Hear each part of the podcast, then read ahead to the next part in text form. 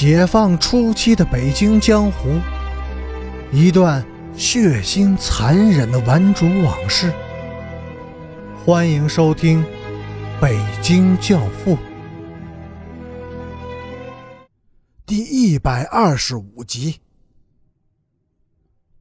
胡俊光冷笑了两声，并没有说话，而他手中的砍刀无力的垂落了下来。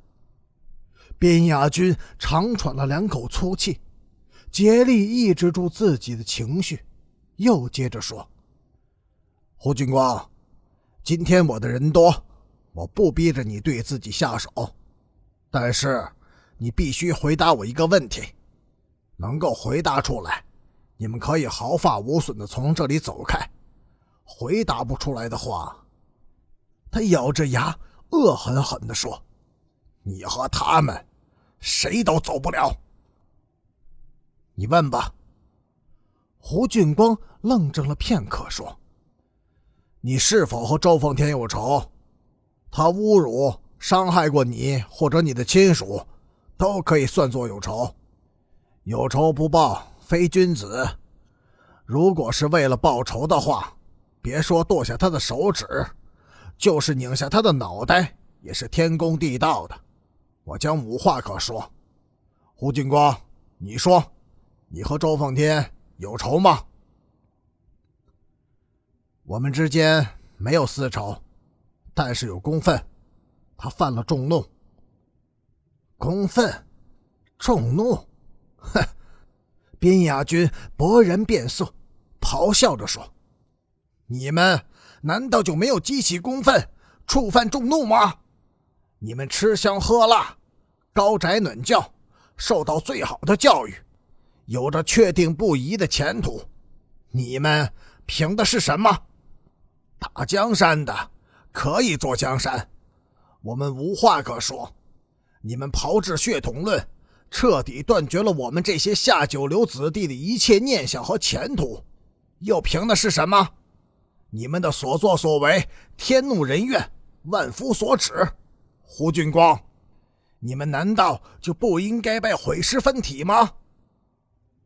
胡俊光无言以对，沮丧的转过脸去看着远处，不远的前方是钓鱼台国宾馆，那里住着中央首长，这些问题是不是应该由他们来回答呢？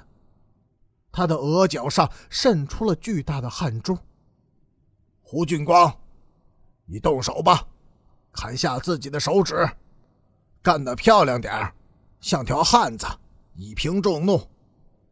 边雅军冷冷地说：“你不动手，我立即就离开这里。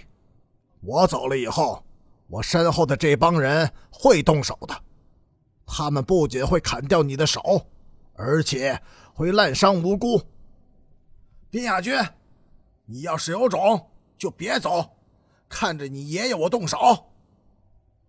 胡俊光狂吼着，蹲下身子，把左手平放在地上，右手用力一挥，砍下了第一刀。这一刀落空了，刀刃切进手指前半寸远的泥土里，引起了流氓们的一阵哄笑。边雅军没有笑，他默默地注视着胡俊光。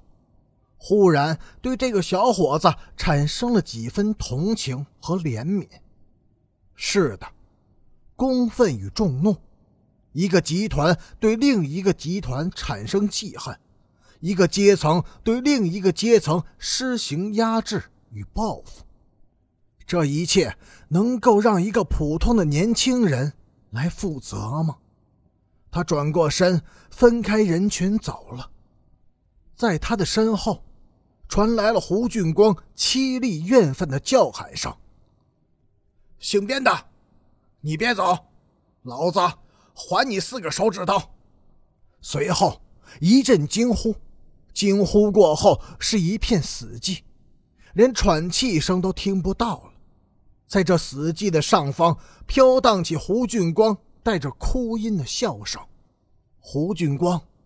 在几十双眼睛的包围中，果断准确地切下了第三刀。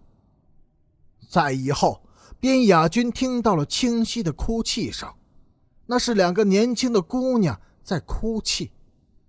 他们为什么要哭呢？恐怖、愤怒，当然还有深深的仇恨。当他们目睹了这血淋淋的一幕之后，他们将终生怀着这种仇恨去生活。我们这个社会能和解吗？